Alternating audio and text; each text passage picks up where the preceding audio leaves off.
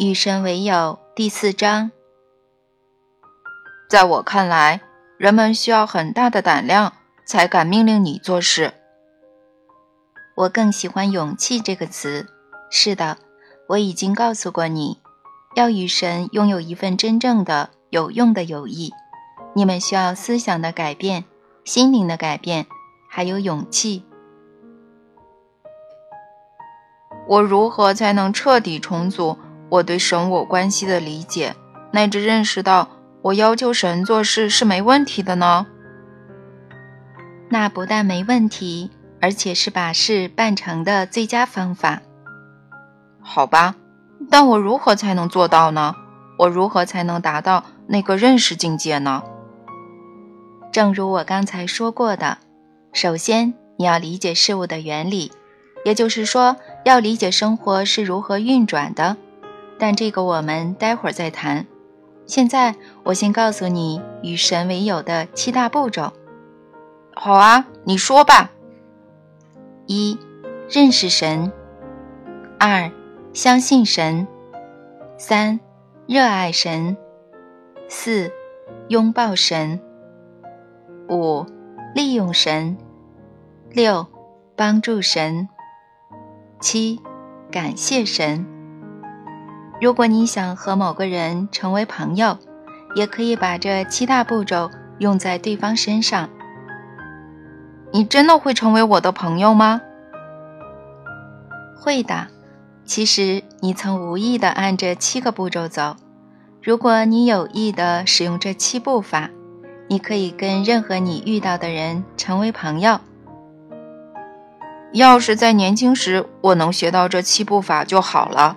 那时我很不会跟人交往，我哥哥结识朋友向来轻而易举，我就不行，所以我试图把他的朋友变成我的朋友，这让我觉得很难受，因为我总是想去他要去的地方，想做他要做的事。等到上高中之后，我培养了各种爱好，我依然热爱音乐，所以我加入了仪仗队、合唱团和交响乐团。我加入了摄影俱乐部、学校年鉴编辑组，也是社报的记者。我参加了戏剧俱乐部、国际象棋俱乐部。也许最值得一提的是，还有辩论队。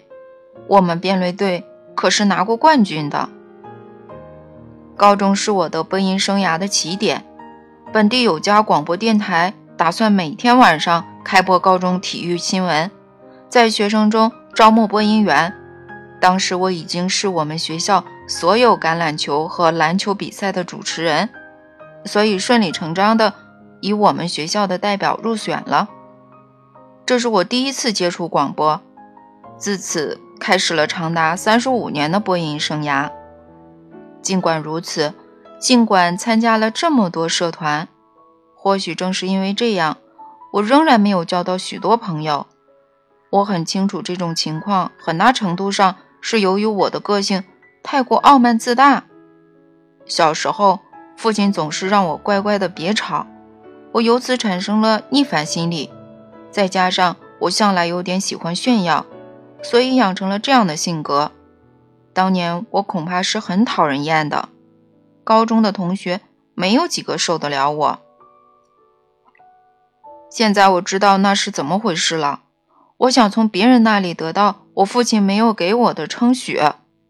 爸爸非常吝于赞美我。我记得那次我拿了辩论赛的冠军，把奖杯带回家，我父亲唯一的话是：“这有什么好大惊小怪的？如果连一个冠军都不能换来父亲的赞扬，那么你肯定很难有良好的自我感觉。”他那句话最令我伤心的地方在于，我知道他觉得。那已经是称赞，所以我养成了习惯，总是告诉父亲所有我正在做的事情，所有我取得的成就，希望有朝一日能听到他说：“真是不敢相信啊，儿子，恭喜你，我为你而骄傲。”我从来都没有听到这句话，所以我开始希望从别人口中听到。时至今日，我还是没能改掉这个习惯。我有意抑制它，但改不掉。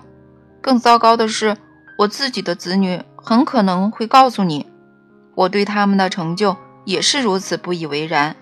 正所谓，父亲的罪会落在儿子身上。看来你是真的有父亲问题，对吧？是吗？我以前没想到这就是父亲问题。怪不得你很难接受我对你的一切无所不知，怪不得你根本无法理解神这个概念。谁说我无法理解神这个概念呢？你就认了吧，没关系的。地球上过半的人有这个问题。而且原因大抵是相同的，他们把神当作父母，他们以为我就像他们的母亲或者父亲。大家都管你叫天父啊。是的，这称谓不知道是谁捏造的，他应该感到很惭愧。我相信是耶稣。不是的，耶稣只是使用了他那个时代的说法和语言，就像你写这几本书一样。把神当作父亲这种观念，不是他杜撰的，是吗？父权制度以及父系宗教的确立，早在耶稣出现之前。那么你不是我们在天国的父亲？对的，我不是，我也不是你们在天国的母亲。好吧，那你到底是谁呢？几千年来。我们一直想弄清楚这个问题，你为什么非要为难我们不可，而不是干脆说出答案呢？问题在于你们总是将我拟人化，而我并不是人。我知道，我想大多数人都知道，但有时候把你当成人是有帮助的，这样我们和你的关系可以更加亲近。真的可以吗？这是问题所在，你们做到了吗？我看未必。我想说的是，如果继续把我当做父母，你们的苦日子还长着呢。你这不是空言恫吓吧？当然不是。好吧，假如我们不应把你视为父母，那应该把你当成什么呢？当成朋友。我们在天国的朋友。正是，老兄，你这句话会让很多基督徒侧目的。是的，也可能会让他们深思。不过，要是我们大家真的能够把你当做朋友，而不是父母，那么有些人和你的关系也许会变得更加亲近。你是说，有朝一日他们会不介意我知道他们的朋友和恋人知道的事情吗？是啊，你是怎么想的呢？你想要和神交朋友吗？